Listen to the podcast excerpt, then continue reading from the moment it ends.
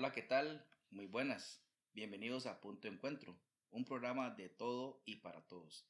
El día de hoy venimos a conversar sobre un tema interesantísimo que en los años 90 afectó a muchas mujeres y fue la primera causa de muerte a nivel nacional, que es el cáncer cervix.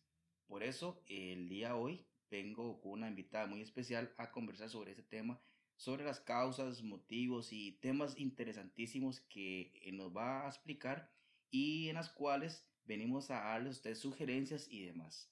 El día de hoy tenemos a la citotecnóloga Nidia Bonilla, en las cuales tiene aproximadamente unos 30 años de experiencia a nivel de trabajo en la Caja de Seguro Social y a nivel privado, en las cuales ella viene a darnos esta charla muy linda y espero que ustedes eh, la puedan disfrutar y puedan sacarle jugo a la información tan valiosa que ella viene a darles. Un gusto estar con ustedes, es un placer, agradezco mucho la invitación, pues es muy interesante conocer este, sobre nuestro cuerpo, ¿verdad? Más las mujeres y también involucra a los varones de este país. Como dijo el compañero, en los años 90 fue declarado emergencia nacional el cáncer de cervix, pues estábamos perdiendo muchas mujeres, madres, esposas por este tipo de cáncer, lo cual Costa Rica lo puso como una emergencia nacional, pues hoy les voy a hablar desde los inicios para que tengan en conocimiento un poquito de cómo se inicia, ¿verdad?, el estudio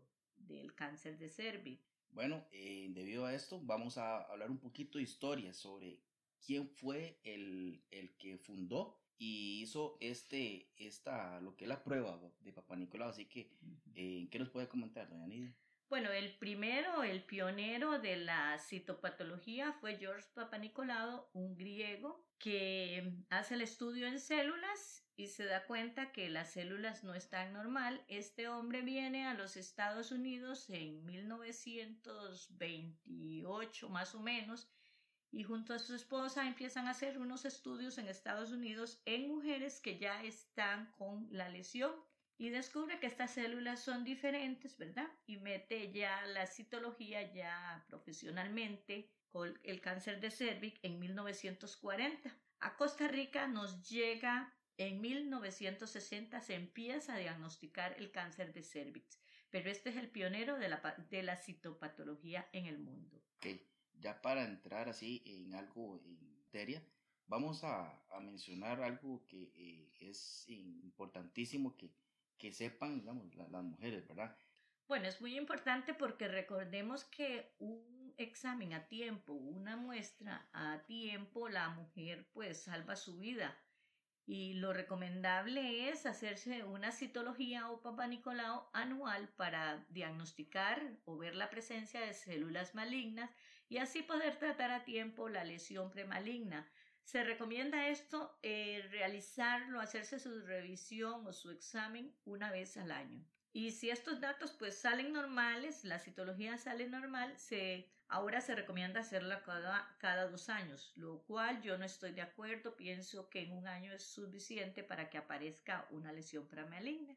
Sí, eso yo pienso que también es importante eh, tomarlo en cuenta eh, si una persona ya ha tenido un antecedente clínico con anterioridad de, de algún tipo de, de, lesión, ¿verdad? Entonces que hacerla con más, con más tiempo, no dos años, como usted lo está diciendo. Exacto, exacto. Digamos, hay un grupo de pacientes que ya han tenido alguna lesión, una displasia leve, un ascus.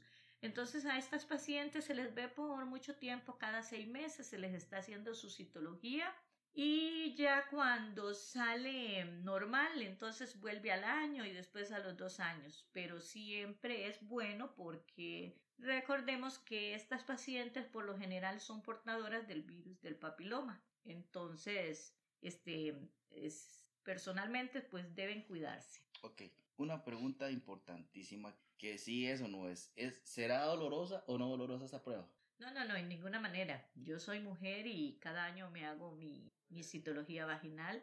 No es nada dolorosa. Uno cuando está joven pues le da la, tiene la pena de que, le da la pena que el doctor te ve y que no sé qué, ponemos, hay muchos mitos. Lo que les puedo decir que no es nada, este, nada doloroso, pero sí es muy importante ir muy relajado, tranquilo, sabiendo que esto no te va a doler, dejar los nervios eh, pronto, no tener vergüenza, porque realmente si ustedes pudieran ver la manera en que el médico o la enfermera hace la prueba, en ningún momento está viendo lo, la parte íntima, simplemente ella introduce el espéculo y lo que se ve es el cuello, endocervic y lo demás, ¿verdad? Nada de que andan con malicia.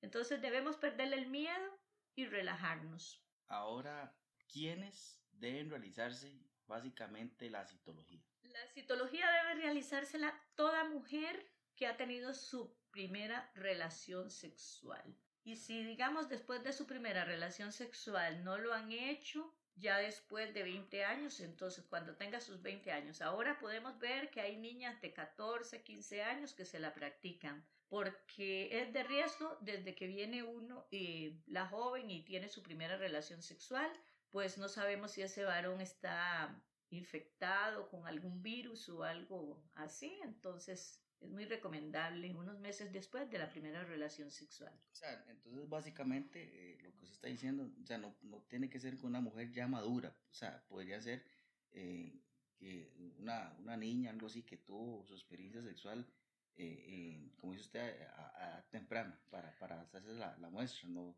no como tal vez usualmente las, yo he escuchado que las mujeres se lo hacen después de los 30 años o hasta después del embarazo. No, no, no, jamás. Eh, lo recomendable es después de la primera relación sexual.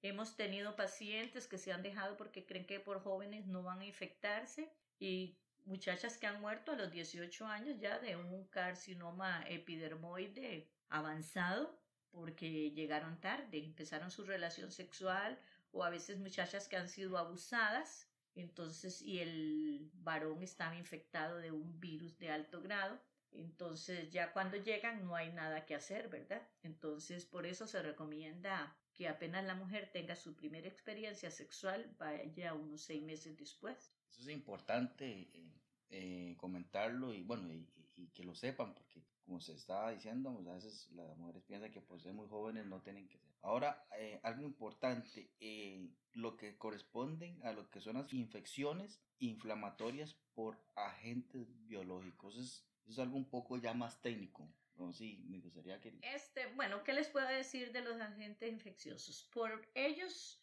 hacemos que muchas mujeres vengan al médico porque hay muchos eh, agentes infecciosos, por ejemplo la candidiasis, la tricomona, que son...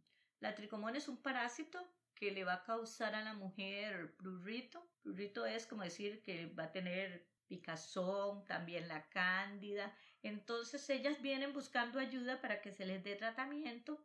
Esto es muy importante porque a veces eh, encontramos lesiones, que ellas no venían por una lesión, sino por la molestia que sentían. Entre ellos vamos a hablarles de algunos. El último que ha salido ahora es la vaginosis bacteriana o sugestivo Gardnerella, que es una bacteria que le provoca a la mujer un flujo muy maloliente, podemos decir como olor a pescado muerto.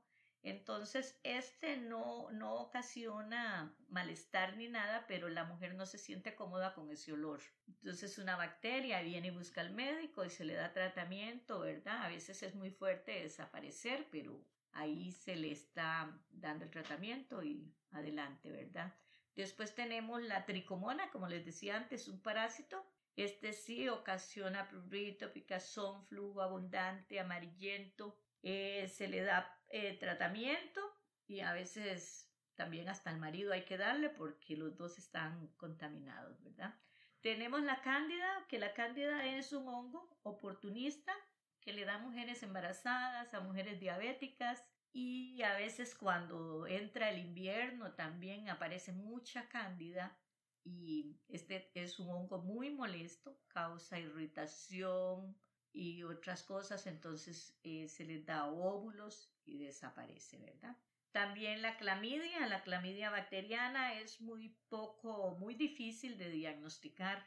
Esta aparece cuando alguna paciente ha tenido alguna infección por transmisión sexual es menos común, es más este, diagnosticada en laboratorio clínico, no en laboratorio de citopatología. Después podemos hablar del herpes simplex, que son unas ampollitas muy dolorosas, pueden aparecer en, el, en vagina, también en cervix, endocervix, también es originado de alguna infección por transmisión sexual y se da tratamiento también, pero ya lo que es un virus, él va a estar apareciendo y reapareciendo en la paciente. Entonces, básicamente, todas esas infecciones eh, son transmitidas por eh, transmisión sexual. No, no habría otra, otro tipo de, de método o, o, o, comunicación para que él pueda, digamos... Eh, otra condición que no sea sexual. Sí, sí, exactamente. Ok, la única que no sería únicamente por transmisión sexual es la cándida como les decía, es un hongo oportunista. Este hongo puede darle a una paciente diabética sin ser eh, por relaciones sexuales, una mujer que esté embarazada porque bajan las defensas. Entonces sería únicamente esa porque las demás son por transmisión sexual. Ahora, en relación al tema de lo que es una eh, cervicitis, se identifican dos tipos, eh, o sea, la aguda y la crónica. Eso, sí. ¿Cómo se maneja eso? Bueno, la cervicitis aguda y crónica eh, aparece mucho, hay abundante en nuestro país. Ese más que todo sale en, las pacientes que se les hace biopsia por una lesión de bajo grado, casi siempre viene acompañada esa lesión del virus del papiloma humano y la cervicitis aguda y crónica. Lo podemos ver en 95% de las pacientes que se les hace biopsia. Esta cervicitis eh, viene de mujeres que han tenido alguna transmisión sexual, por ejemplo, como la gonorrea, que han tenido clamidia, tricomonas, herpes, todas las anteriores que hablamos, algún proceso inflamatorio, entonces va a padecer la paciente de la cervicitis aguda y crónica. Como les decía, casi siempre se va a ver reflejado en una biopsia. Es un proceso acelerado, a veces por un trauma también, y o cuando la paciente ha tenido quistes glandulares o, o de Nabot, ahí podemos ver que, que aparecen las cervicitis. Es muy común en Costa Rica, el 90 y resto por ciento de las mujeres tienen una cervicitis aguda y crónica. Muchas de ellas nos dicen, pero es que siempre tengo flujo, siempre tengo flujo. Y esto es que padecen alguna cervicitis aguda y crónica. Ok, continuando, eh, algo muy importante que estuve investigando eh, es en relación a lo que son los pólipos endocervicales. ¿Qué, qué significa el, el, pólipo endocervical? Bueno, eh, los pólipos endocervicales ocurren en un 2.5% de las mujeres adultas. Eh, podemos decir que las mujeres que están en los cambios premenopáusicos son tumores inflamatorios que no son malignos, pero pueden ocasionar sangrados que muchas mujeres piensan que pueden tener una lesión maligna de fondo inicialmente. La mayoría son eh, dentro del canal endocervical. Después de las paredes vaginales, ellos están adentro del útero, ¿verdad? O ya empiezan ahí. También se habla de miomas, que, que son este, estos pólipos hay que mm, sacarlos para hacerles el proceso de biopsia para ver que no sean malignos. Ellos ocasionan sangrados muy fuertes en algunas pacientes, pero casi siempre se dan en mujeres premenopáusicas o, bueno, eh, también hay cuando se engrosa el endometrio, muchas veces se hace biopsia y se encuentran algunos de estos pólipos que son muy molestos, pero no son dolorosos para la paciente, pero sí son muy molestos en lo que es este, los sangrados, ¿verdad? Entonces, microscópicamente se pueden ver. Eh, los doctores al hacer la colposcopía pueden ver ahí los, estos pólipos que son violáceos de un aspecto mucoide y están rodeados de epitelio cilíndrico simple. Son benignos, ¿verdad? Pero es bueno quitarlos. Vamos a continuar ahora con una otra pregunta muy importante.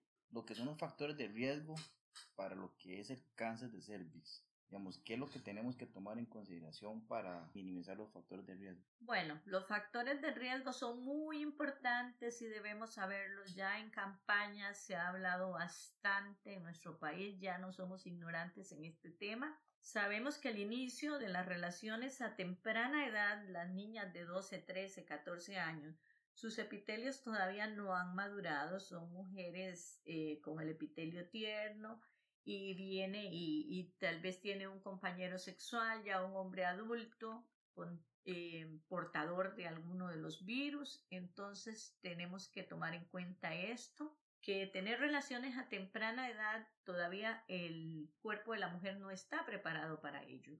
Entonces puede haber un contagio prematuro por lo que falta, por falta de madurez, ¿verdad? La madurez del epitelio. Luego podemos hablar de que la mujer que tiene varios compañeros sexuales, no sabemos si esos compañeros también tienen otras compañeras sexuales, entonces esto es eh, peligroso y es algo muy visto y no lo podemos negar. En nuestro país esto es muy común, que un hombre tenga varias parejas sexuales y la mujer también. No vamos a hablar que solo el varón, ¿verdad? Eh, después, bueno, se tenía antes como que el fumado afectaba mucho y podía ocasionar. Eh, lo que sí decimos, lo que, que una paciente que tenga una lesión endocervical y fuma, pues se le avanza, avanza más rápido la lesión. Después, la infección por herpes simple, recordemos que el herpes simple es algo transmitido por se produce cuando ha habido una, enfermedad de transmisión sexual y este se relaciona con el adenocarcinoma in situ.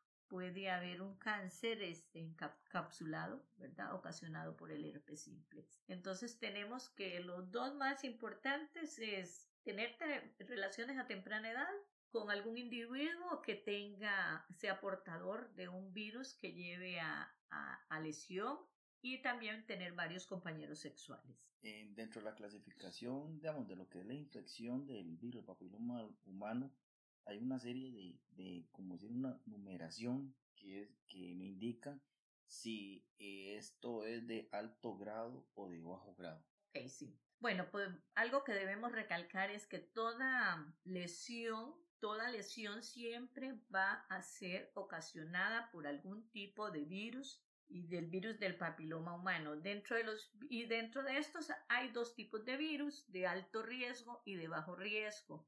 Eh, ya en Costa Rica podemos hacer el PCR para saber qué tipo de virus tiene la paciente y se está haciendo pues principalmente en el privado para que esta paciente sepa por qué esa lesión va y vuelve, va y vuelve, le hacen criocirugía, le hacen biopsia y sigue ahí con la lesión. Entonces, vamos y pagamos un PCR para ver qué tipo de virus es. Entre los de alto riesgo podemos encontrar el 16, el 18, el 26, el 31, 33, por mencionarle alguno de ellos. El 66 es muy común y hay muchísimos más, ¿verdad? Hay muchísimos más. Estos son precancerosos. Entonces, cuando esto sale en, en el PCR, a esta paciente hay que tenerla bajo eh, tratamiento, o sea, bajo cuidado, cada seis meses su citología y estarla cuidando para que esta lesión no pase a más, a un alto grado.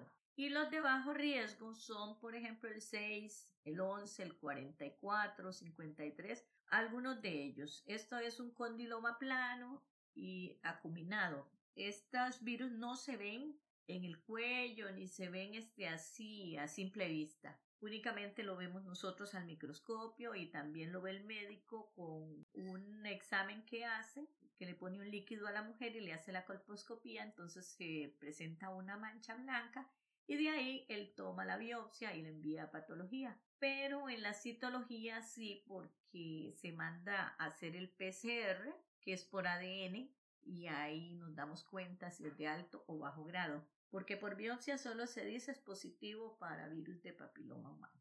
Ok, eh, ahora hablemos un poquito de lo que es la, ¿qué se refiere a lo que es la displasia cervical? Bueno, como decíamos anteriormente, toda displasia es ocasionada por algún tipo de virus de alto riesgo o de bajo riesgo. Em, las displasias cervicales están muchas veces a nivel Em, digamos, de vagina, más o menos. Es un medio que es efectivamente barato para detectar las lesiones precancerosas. Entonces, este, para evitar llegar al cáncer de cuello. Esto lo introdujo George Papanicolao en 1940, como les dije anteriormente. Es la toma vaginal de ese flujito que hay y se toma también la parte de células endocervicales para ver que la lesión no esté también adentro. Se hace este examen y ahí vamos a ver la lesión, displasia cervical o endocervical, ¿verdad? Para seguir ya enviar a la paciente al ginecólogo para que le haga su biopsia, su colposcopía. Dentro de estas este, displasias podemos encontrar displasias endocervicales, displasias endometriales y células no específicas, lesiones que son de células no específicas llamadas ASCUS, que están entre las de bajo grado todavía, la leve, y el virus del papiloma se incluye ahí en los ascos, ¿verdad?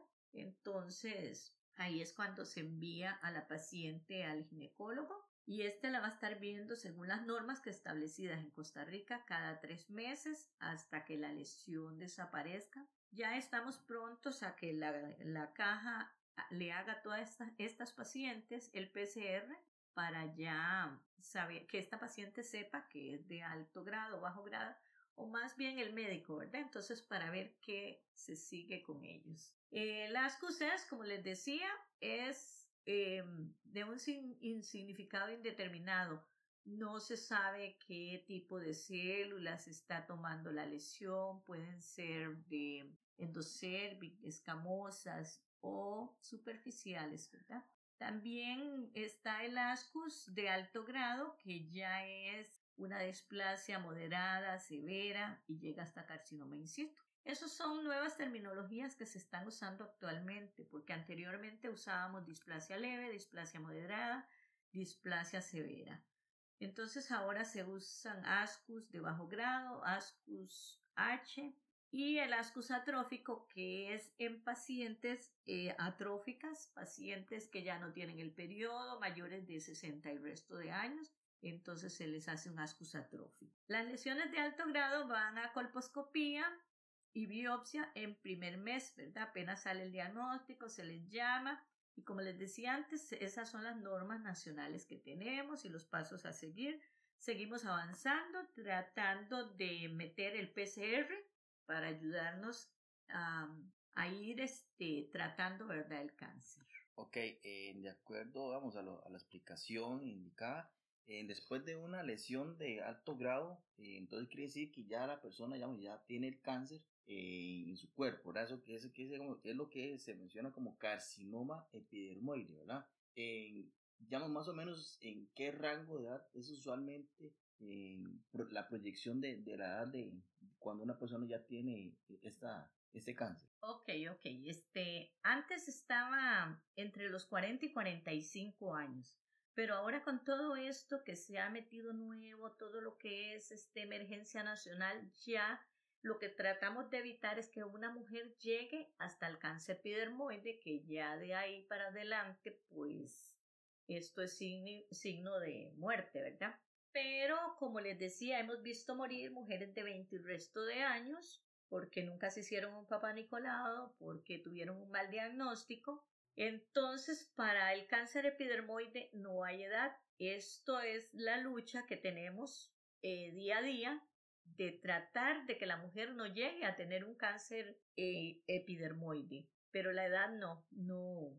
El pico más alto es entre los 40 y 45. Antes se veía en mujeres más, más adultas, pero ahora podemos verlo que a 30 años muchas mujeres ya, ya tienen un cáncer en relación a lo que es el adenocarcinoma de cervix. Adenocarcinoma. Sí. Ok, es cuando ya pasó del cáncer invasor epidermoide, que ya cuando hablamos de un cáncer epidermoide es que ya está invadiendo otros órganos, está pasando, invadiendo el útero. Todavía hay, dependiendo el grado, hay un grado 1, grado 2, grado 3, grado 4, Dependiendo el grado de infiltración del útero, así la paciente todavía tiene oportunidad de vida, ¿verdad? Cuando ya pasó al cuarto, quinto nivel, digamos, así de grado, entonces viene el adenocarcinoma de cervix. Ya aquí esto sí es este hay muchas, muy pocas probabilidades, ¿verdad?, de, que la paciente se salve porque eh, empezando ya con eh, cuando nos dice la palabra invasor, eso significa que ya está invadiendo, se ha infiltrado a vejiga, uretreres, ya hay insuficiencia renal, ya hay uremia. Es la causa más eh, común de muertes que nos da las metástasis a distancia, ¿verdad? Entonces podemos ver que ya la vejiga, el recto, la vagina, los ganglios linfáticos son tomados por estas metástasis. También hay metástasis a distancia que puede ser peritoneo, ganglios a distancia como hígado, pulmón, médula ósea. Esto ya es inevitable, ¿verdad? Ya ahí es donde perdemos nuestras mujeres, nuestras pacientes. Se está dando muy poco en Costa Rica ya porque lo hemos atacado durante muchos años, ¿verdad? Esa es la lucha que tenemos. Bueno, eh, ya, ya, para cerrar, la, verdad es que ha sido una charla interesantísima. Yo creo que, bueno, aquí todos hemos aprendido, yo, yo he aprendido bastante y, y, eso es importante, eh, educarse no solo en temas que tal vez nos afecten a los hombres, pero también eh, en este caso a, las mujeres que, como se dijo al principio, en los años 90 fue la, la primera causa de, de muerte de, de, digamos, de cáncer y bueno, y se han tomado las medidas, como usted indicaba, medidas paliativas para poder contrarrestar este mal. Y gracias a, eso, vamos, la, el cáncer de cervix se ha colocado creo que como el tercer o cuarto lugar de causa de muerte en el país eh, actualmente, según la investigación que, que, pudimos haber tenido, ¿verdad? Los datos estadísticos de la Caja de Seguro Social. Eh, no sé, eh, me gustaría tal vez que tal vez unas unas palabras finales para, para terminar el, la charla en relación a, los cuidados que, que, digamos, deberían de tomar ustedes, las, mujeres, para, para que puedan, digamos, tomar las, las previsiones a tiempo y, y, el, y el cuidado también a nivel personal que tener como con sus parejas y, y así demás, ¿no? Ok, ok. Muchas gracias por haberme invitado. Para mí es un gusto eh, brindar un poco de los conocimientos, ¿verdad?, que vamos adquiriendo en nuestra profesión. Lo recomendable es citología anual. La citología anual va a evitar muertes. Muertes, cero, porque un cáncer nunca se va a desarrollar en un año. Entonces, eh, podemos decir que de un año al otro, ok, puede venir la paciente con una displasia leve, puede venir con un asco. Esa mujer tiene su vida, este, ¿qué podemos decir? Pues no puede, no debe temer por su vida. No comprometida. No comprometida, correcto. Entonces, el día que cada mujer llegue a concientizarse de que debe tener su muestra anual, ahí va a, desaparecer todos los, cánceres. Ese día podemos decir, erradicamos el cáncer de cervix en Costa Rica y en el mundo, ¿verdad? Entonces, les agradezco y estamos para responder cualquier pregunta que quede en el aire. Ahí les vamos a contestar con muchísimo gusto. Le agradezco su invitación y estoy para servirles en cualquier otro momento. Ok, bueno, muchas gracias a todos y bendiciones a todos.